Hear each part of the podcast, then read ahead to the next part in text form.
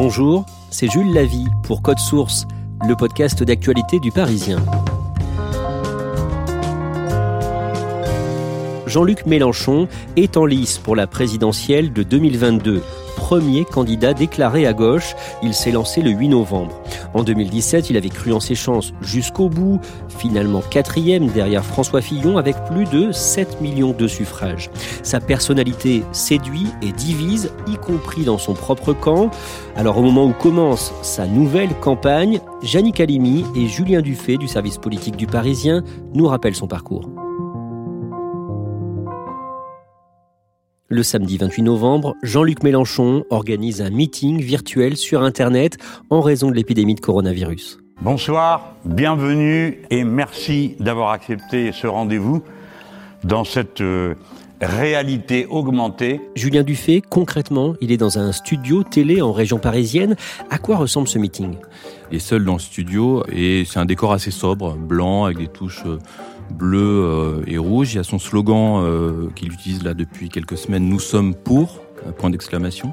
Et très tôt, en fait, il va rentrer dans le vif du sujet. Il va expliquer pourquoi, à 17 mois de l'échéance, il, se lance et il va dire euh, clairement, nous sommes prêts à gouverner. Il se projette directement responsabilité. Il dit que il lancera dès juillet 2022 un plan de relance écologique et social, une assemblée constituante pour la sixième République qu'il souhaite. Il prend date. Alors on va voir comment il en est arrivé là, rappeler l'essentiel de sa vie, de sa carrière politique et raconter pourquoi il se lance à nouveau dans une campagne présidentielle. Jannick Halimi, Jean-Luc Mélenchon a 69 ans, il est né le 19 août 1951 au Maroc, à Tanger. Que font ses parents?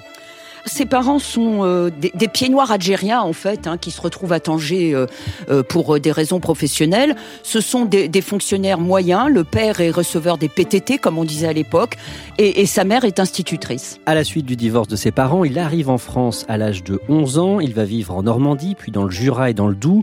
Lycéen à Lons-le-Saunier, il y participe activement à mai 68. Il entre au syndicat étudiant UNEF et intègre un mouvement trotskiste, l'OCI, à Besançon où il est étudiant au début des années 70. Il va décrocher un CAPES, il fait de la littérature et de la philosophie. Jannick Halimi, en 1973, il assiste à un meeting qui va le marquer. Oui, c'est un meeting donc à, Besançon euh, qui euh, se tient dans le cadre de la campagne euh, des législatives pour 1973. Et qui va-t-il écouter? François Mitterrand. Et là, ça a été un moment fondateur dans la vie de Jean-Luc Mélenchon. Pourquoi il est impressionné?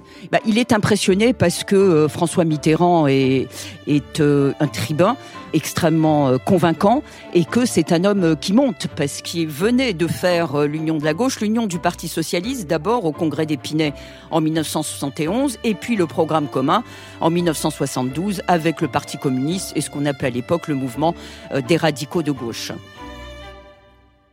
Jean-Luc Mélenchon commence dans la vie active comme professeur et journaliste. Au niveau politique, il intègre le PS en 1976 et plus de 20 ans plus tard, il sera à deux doigts de prendre la tête de ce parti.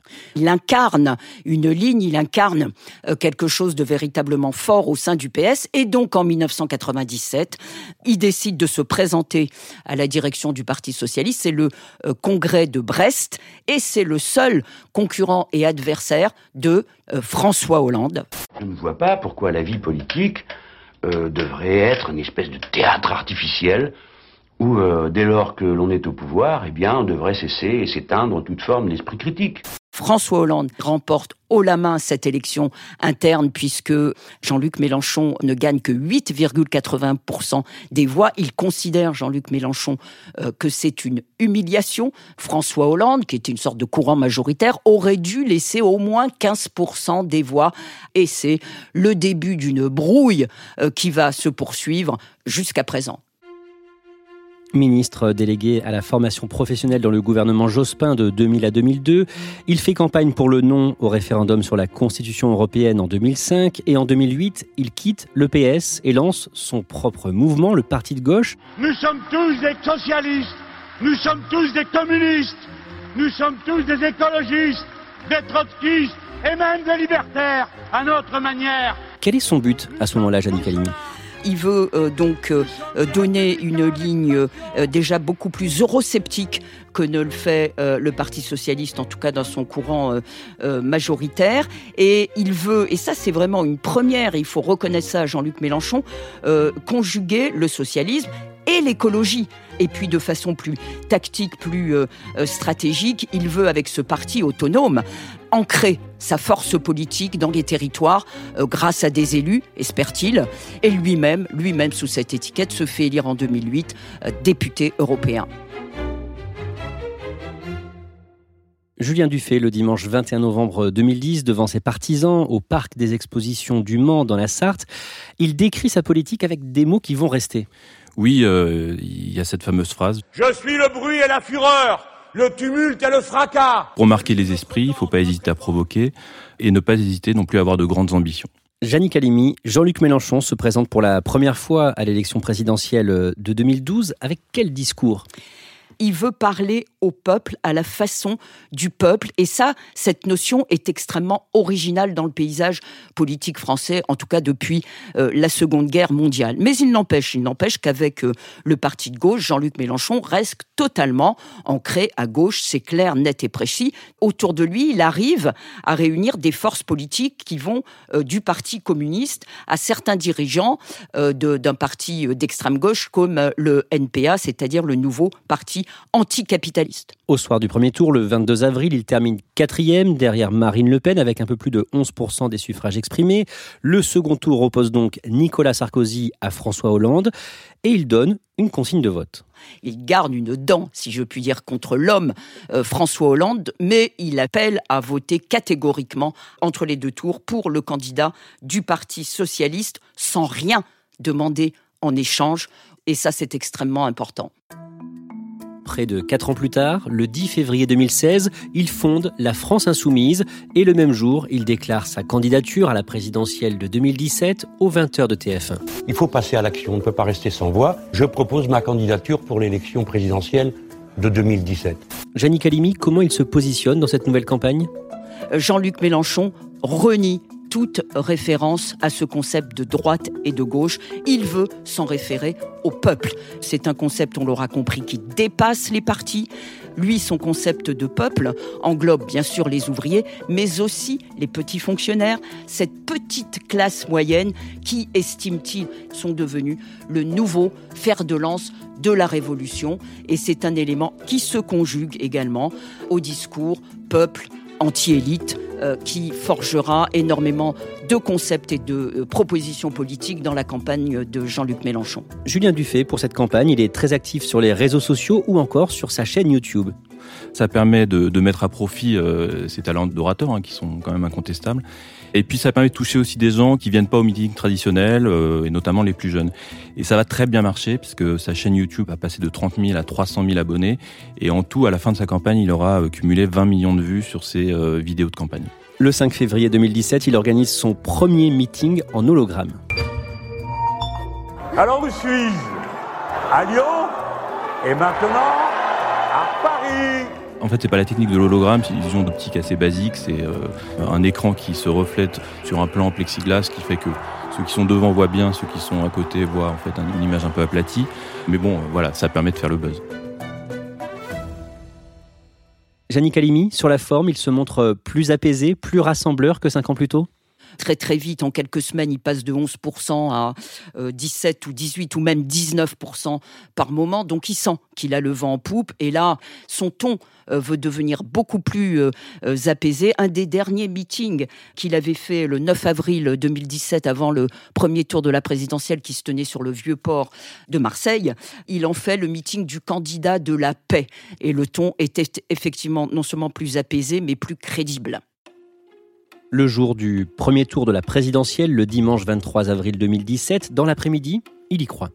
Les sondages qui étaient euh, distillés, les premières informations, rumeurs sorties euh, des urnes montraient Jean-Luc Mélenchon dans un mouchoir de poche, dans une marge d'erreur, avec François Fillon et euh, Marine Le Pen. Donc oui, ils y ont cru, et même, même jusqu'à la dernière minute, même lorsque les, les premiers résultats sont tombés, certains ont attendu encore après pour y croire, croire à cette défaite, et Jean-Luc Mélenchon, d'ailleurs, a voulu décaler son intervention publique d'une heure pour attendre véritablement ce qu'il considérait comme des résultats Emmanuel Macron et Marine Le Pen sont donc qualifiés pour euh, le second tour et il faut attendre 21h50 pour qu'ils viennent réagir devant les caméras et les micros. Il n'est pas qualifié à 600 000 voix près, il ne le digère pas. Son discours est très rapide, 4 minutes. Le résultat annoncé depuis le début de la soirée n'est pas celui que nous espérions. Il est, il est, assez pâle, il est assez blême.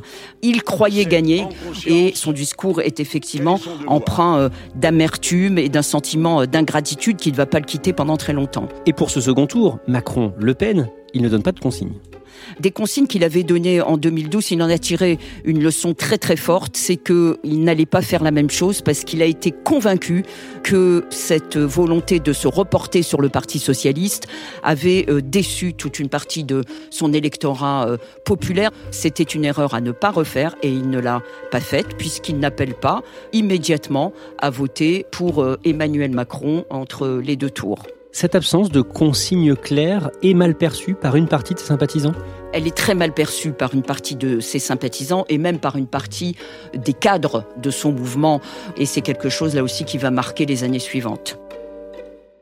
Aux législatives, il se fait élire député à Marseille et avec 17 sièges au total, la France insoumise peut constituer un groupe parlementaire à l'Assemblée. Mais à l'automne, le samedi 19 octobre, à propos des ordonnances sur le Code du travail et face à la faible contestation contre la politique d'Emmanuel Macron, il reconnaît perdre une bataille. Il dit effectivement, pour l'instant, c'est Emmanuel Macron qui a le point. Pourquoi? Parce que euh, malgré les réformes extrêmement libérales, comme dit Jean-Luc Mélenchon, les ordonnances travail, la réforme de la SNCF, euh, il n'arrive pas à mobiliser. Et second élément important aussi, il entre en concurrence à l'époque avec les organisations syndicales, la CGT et la CFDT, qui eux veulent mobiliser sur cette base sociale. Et il voit à l'époque un concurrent politique en la personne de Jean-Luc Mélenchon. Donc Jean-Luc Mélenchon perd sur toute la ligne. Près d'un an plus tard, le vendredi 7 septembre 2018, Jean-Luc Mélenchon croise à Marseille, sur le Vieux-Port, le président Emmanuel Macron, et ils ont un échange très cordial devant euh, plusieurs caméras, notamment les caméras d'LCI et de BFM TV. Les deux souris. Euh, euh, Macron explique qu'il a toujours plaisir à discuter avec Jean-Luc Mélenchon, même s'ils n'ont pas les, mêmes idées. C'est une scène assez étonnante. Mélenchon, ça n'est pas mon ennemi. Et les journalistes interpellent Emmanuel Macron sur le fait que quelques heures plus tôt, Jean-Luc Mélenchon a qualifié Emmanuel Macron de xénophobe. Je l'ai dit. Non, ça m'étonnerait. Vous pouvez pas le croire. Non, non, non, non. Et le lendemain, euh, Mélenchon va revenir là-dessus, il va s'expliquer, il va se justifier en disant bon, j'allais pas m'engueuler avec le président à minuit et demi euh, dans les rues de Marseille. Il sait que je suis son plus grand opposant. Quelques semaines plus tard, le mardi 16 octobre 2018, des policiers perquisitionnent les locaux de la France Insoumise et les domiciles d'une quinzaine de ses membres, dont Jean-Luc Mélenchon. Perquisition dans le cadre d'enquêtes préliminaires sur les comptes de campagne de 2017 et sur le travail des assistants parlementaires européens du parti. Julien Dufay, Jean-Luc Mélenchon se rebelle. Ça se passe sur le palier des locaux de la France Insoumise, dans le 10e arrondissement à Paris. Euh, il y a les cadres de la France Insoumise qui sont déjà là, des députés qui pianotent sur leur téléphone. Euh, bon, ça se passe dans un calme relatif jusqu'à l'arrivée de Jean-Luc Mélenchon, qui arrive passablement énervé, très très remonté. La République, c'est moi Cette phrase, on va beaucoup lui reprocher. Oui, parce qu'il va, la crier littéralement au nez euh, du policier qui est en faction alors que la perquisition est en cours. On va lui reprocher parce que euh, pour certains, elle illustre une certaine mégalomanie. Elle rappelle euh, une phrase restée célèbre, celle de Louis XIV, et l'État c'est moi. C'est une phrase, la République c'est moi, qui va aussi choquer beaucoup en interne euh, parce que pour, certains, elle illustre aussi l'autoritarisme peut-être de Jean-Luc Mélenchon pour rébellion et intimidation envers des magistrats et des dépositaires de l'autorité publique, Jean-Luc Mélenchon sera condamné par le tribunal correctionnel de Bobigny à trois mois d'emprisonnement avec sursis et 8000 euros d'amende. Janine Calimi, dans la foulée de cet épisode, débute en novembre 2018 le mouvement des Gilets jaunes et il va avoir du mal à exister pendant toute cette période. C'est plutôt le, Rassemblement national qui arrive à, capitaliser et qui représente plus euh, cette révolte de la classe moyenne très modeste, euh, qui est très présente notamment sur les ronds-points, et totalement opposée au désordre hein, qui éclate dans les, grandes villes. Désordre, comme on dit, plutôt justifié par euh, Jean-Luc Mélenchon, alors que Marine Le Pen s'en écarte très très vite. Voilà pourquoi Jean-Luc Mélenchon, la France insoumise, malgré leur volonté, hein, n'ont pas pu capitaliser sur ce mouvement euh, populaire. Le 26 mai 2019, aux européennes, la France insoumise fait un score décevant, un peu plus de 6% des suffrages, loin derrière Europe Écologie Les Verts, près de 13,5% des voix. C'est un revers important pour Jean-Luc Mélenchon? C'est un revers d'autant plus important, encore une fois, que cette élection prend place pendant ou juste à la fin du mouvement des Gilets jaunes et qu'il espérait en retirer les bénéfices. Et là, il se rend compte que qui en tire les bénéfices? Les écologistes, mais surtout la République en marche et le Rassemblement national. Dans la foulée, plusieurs personnalités importantes de la France insoumise, comme Charlotte Girard ou Thomas Guénolé, claquent la porte. Que dénonce-t-il? Il critique le fait que la constitution des listes n'ait pas été très démocratique et que le programme n'ait pas été véritablement discuté au sein des instances. Mais de façon euh, plus fondamentale, ce qu'il critique, c'est le fonctionnement interne. Par exemple, Charlotte Girard dit euh, quand tout le monde est d'accord, tout va bien, euh, mais il n'y a pas moyen de ne pas être D'accord, Monsieur Guénolé dit euh, carrément que Jean-Luc Mélenchon est un autocrate et que la France insoumise est organisée comme une dictature. L'appareil central de la France insoumise a lancé contre moi il y a quelques jours une machine accusatoire stalinienne, ce qui me force à parler. Pour une personnalité euh, comme Jean-Luc Mélenchon qui prône au contraire l'avènement euh, du peuple et de la démocratie à travers une nouvelle république, c'est un coup extrêmement dur. Nouvel échec électoral pour euh, Jean-Luc Mélenchon et la France insoumise au municipal de 2020, dont le second tour s'est déroulé le dimanche 28 juin en raison de l'épidémie de coronavirus. Jannick Halimi, pour ce scrutin, Jean-Luc Mélenchon a sciemment choisi de faire l'impasse il prenait acte de la faiblesse de son parti qui manquait euh, d'ancrage local. Donc euh, euh, Jean-Luc Mélenchon s'est très très peu mobilisé, même à Marseille dont il est les députés, et la victoire est plutôt allée à ses autres concurrents de gauche, le Parti écologiste et aussi le Parti socialiste. À ce moment-là, il semble hors course pour 2022 Jean-Luc Mélenchon est très sujet hein, à des phases up and down, euh, d'euphorie, mais aussi de, très très grosses déprimes. Et là, euh, Jean-Luc Mélenchon, une nouvelle fois, effectivement, euh, semblait être dans cette phase négative et s'interroger sur le fait de remonter en selle pour la prochaine élection qui sera celle de 2022 avec la présidentielle. Il y a eu un grand moment de doute. Malgré ses revers et malgré ce doute, Jean-Luc Mélenchon finalement n'abandonne pas l'idée de se présenter de nouveau à la présidentielle, donc pour une troisième fois. Pourquoi? Pour plusieurs raisons, parce qu'il estime que les deux précédentes, ce ne sont pas des défaites, plutôt euh, des tremplins et euh, les étages d'une fusée qui n'a pas fini de le propulser. Julien Dufay, les samedis 22 et dimanche 23 août, à Châteauneuf-sur-Isère, dans la Drôme, près de Valence, vous assistez aux universités d'été de la France insoumise. Et déjà, sur place, on vous parle d'une nouvelle candidature de Jean-Luc Mélenchon pour 2022 cette candidature, elle est quasiment acquise euh, dans l'esprit des militants même. Hein. Euh, ils sont pas tous fans euh, du, personnage, mais ils lui reconnaissent un charisme. D'ailleurs, ça va être confirmé le dimanche, le discours de clôture de Jean-Luc Mélenchon, discours fleuve de deux heures, où bon, il laisse pas vraiment planer le doute. C'est un discours de quasi candidat. D'autres députés de la France insoumise sont régulièrement invités euh, sur les plateaux, à la télé. Alexis Corbière, Adrien Quatennens, François Ruffin ou encore Clémentine Autain qui fait partie de cette mouvance. Il y a eu un débat interne pour savoir qui serait candidat en 2022 un débat, c'est un, bien grand mot, mais c'est vrai qu'il y a eu des rumeurs selon lesquelles euh, le numéro 2, Adrien Quatennens, qui est le, coordonnateur de la France Insoumise, aurait pu euh, se présenter. C'est euh, une jeune personnalité qui a lui aussi le, le vent en poupe et qui a comme père spirituel Jean-Luc Mélenchon. Mais justement, Adrien Quatennens, pour se présenter, devrait euh, tuer euh, le père et ça il ne le fera pas.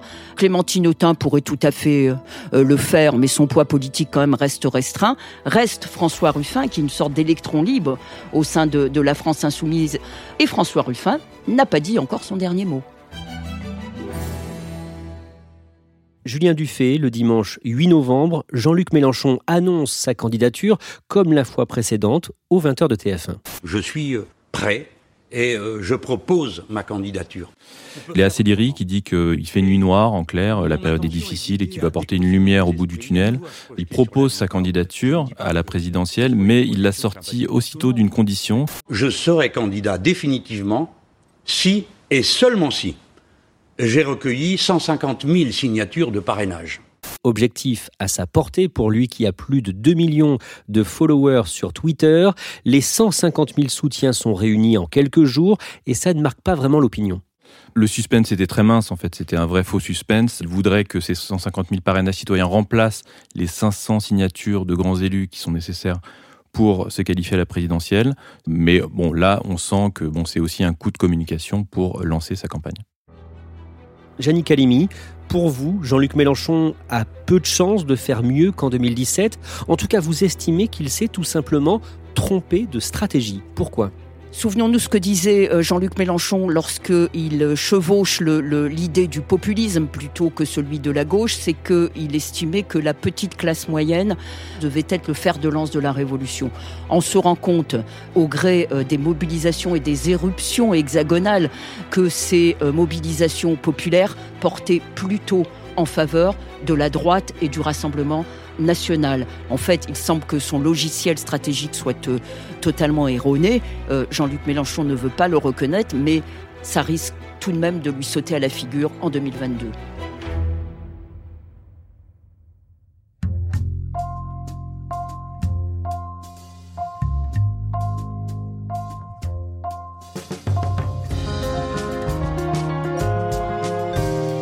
Merci Julien Dufay et merci à vous Jannick Calimi. Je renvoie au livre que vous co-signez dans lequel vous parlez de Jean-Luc Mélenchon. C'est chez Taillandier, Les perdants magnifiques de 1958 à nos jours.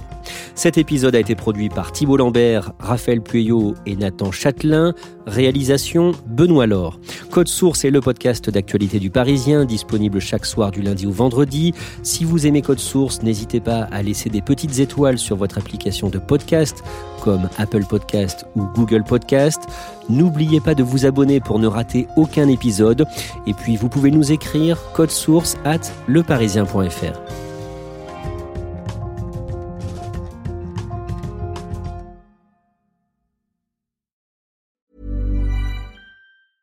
A lot can happen in the next three years. Like a chatbot may be your new best friend. But what won't change? Needing health insurance. United Healthcare Tri Term Medical Plans are available for these changing times. Underwritten by Golden Rule Insurance Company, they offer budget friendly, flexible coverage for people who are in between jobs or missed open enrollment. The plans last nearly three years in some states, with access to a nationwide network of doctors and hospitals. So, for whatever tomorrow brings, United Healthcare Tri Term Medical Plans may be for you. Learn more at uh1.com.